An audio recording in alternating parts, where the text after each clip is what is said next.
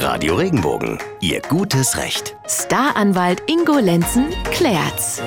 Im Schwarzwald stehen viele schöne Bäume und zwischendrin stehen Häuser. Doof nur, wenn beides zu nah beieinander steht, dann gibt's Probleme. Willkommen zu unserem heutigen Rechtspodcast, in dem es um die Frage von Siggi aus Triberg geht. Er möchte von unserem Rechtsexperten Ingo Lenzen wissen, wie hoch dürfen Bäume sein, die maximal drei bis vier Meter oder weniger von der Grundstücksgrenze stehen und zwischenzeitlich die ganze Sonne wegnehmen. Und was kann ich tun, wenn der Abstand nicht eingehalten wird? Ingo.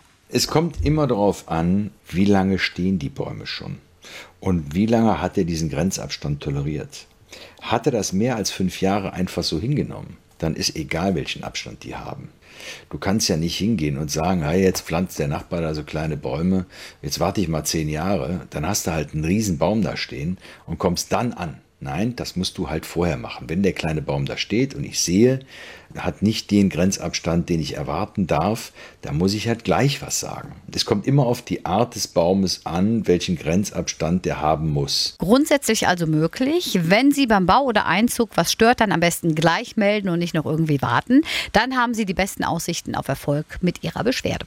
Auch Sie können Ihre Frage an Rechtsexperte Ingo Lenzen stellen. Die Antworten hören Sie immer dienstags und donnerstags bei Radio Regenbogen und im Anschluss hier als Podcast. Schreiben Sie uns gerne über regenbogen.de. Wir hören uns dann hoffentlich beim nächsten Mal wieder. Bis dahin. Bleiben, Sie im Recht.